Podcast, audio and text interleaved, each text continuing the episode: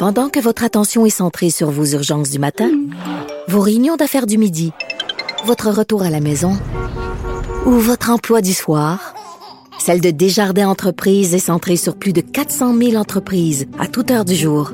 Grâce à notre connaissance des secteurs d'activité et à notre accompagnement spécialisé, nous aidons les entrepreneurs à relever chaque défi pour qu'ils puissent rester centrés sur ce qui compte, le développement de leur entreprise.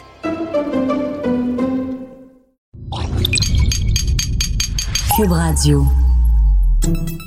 Salut, c'est Charles Tran avec l'équipe dans 5 minutes. On s'intéresse aux sciences, à l'histoire et à l'actualité. Aujourd'hui, on parle d'écran, du temps passé devant les écrans avec les travaux d'un psychiatre et neurologue allemand Manfred Spitzer qui vient de publier un livre les ravages des écrans, les pathologies à l'ère numérique. C'est pas un pamphlet anti-écran, c'est plus un traité du savoir-vivre avec les écrans. Young people spend the hour before they start sleeping on their digital device. Manfred Spitzer, c'est lui. Girls are more spending more time on their cell phones, socially interacting. Boys spend more time on their game console. C'est pas un vieux réactionnaire qui veut bannir les écrans. Au contraire, il souhaite en faire la promotion d'un usage intelligent et sain, en particulier pour les enfants. Il s'appuie sur une très grande documentation des milliers d'études sur plus de 200 000 adolescents dans 37 pays pour prouver indéniablement la causalité entre exposition aux écrans, sédentarité et surpoids. Like diabetes and hypertension. And diabetes is a risk factor for heart attacks and strokes.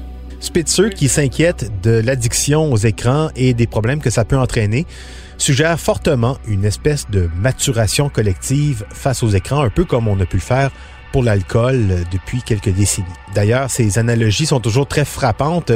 Lui dit que l'usage des écrans comme support éducatif dans les écoles, aussitôt que la maternelle ou même le primaire, c'est aussi néfaste que de donner un verre de schnapps, c'est un allemand, tous les jours aux enfants pour qu'ils s'y habituent. Les médias numériques entravent le développement cérébral et génèrent une dépendance exactement comme l'alcool, dit-il. Autre analogie, la conduite automobile. On interdit au moins de 16 ans la conduite de voiture, c'est pas pour rien, parce qu'avant 16 ans, on considère qu'on n'est pas suffisamment mûr pour prendre le volant.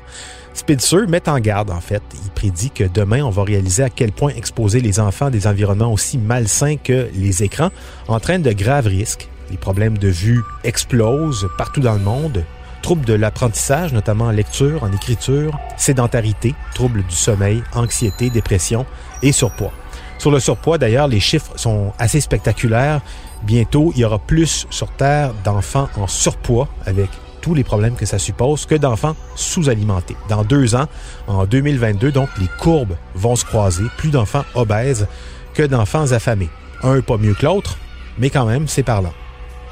Aussi les arguments de ce qu'il appelle le lobby des écrans qui vantent les bénéfices de leurs produits en arguant par exemple que les jeux vidéo développent les réflexes des enfants, augmentent aussi leur vivacité de réaction. C'est du grand n'importe quoi selon Spitzer qui a compilé une masse d'informations conséquentes dans la littérature scientifique qui prouve exactement l'inverse. Trop de temps d'écran mène à une diminution forte de la capacité d'attention.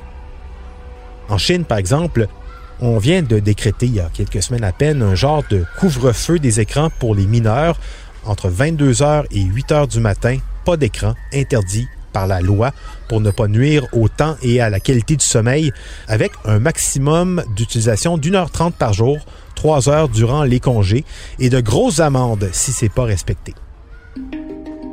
Pour les plus grands, le psychiatre est plus conciliant, voire euh, plus positif. Selon lui, les réseaux sociaux sont des outils formidables, notamment en cas de crise ou d'événements majeurs. Ça permet de se regrouper, de créer du lien, de la solidarité.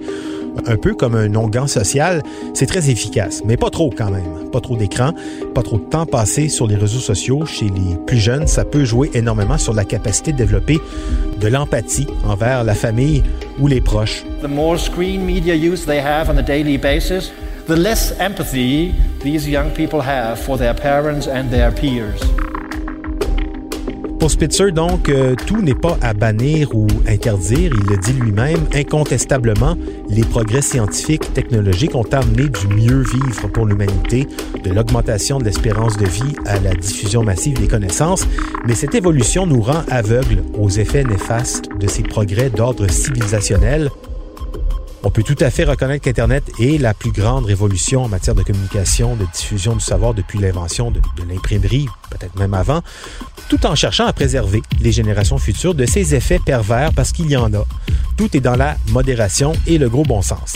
En tous les cas, si le sujet vous intéresse, le livre du psychiatre neurologue allemand Manfred Spitzer, Les ravages des écrans, les pathologies à l'ère du numérique, est disponible en version électronique, mais si vous préférez le lire sur format papier, il est disponible aussi aux éditions L'échappée. C'était en cinq minutes.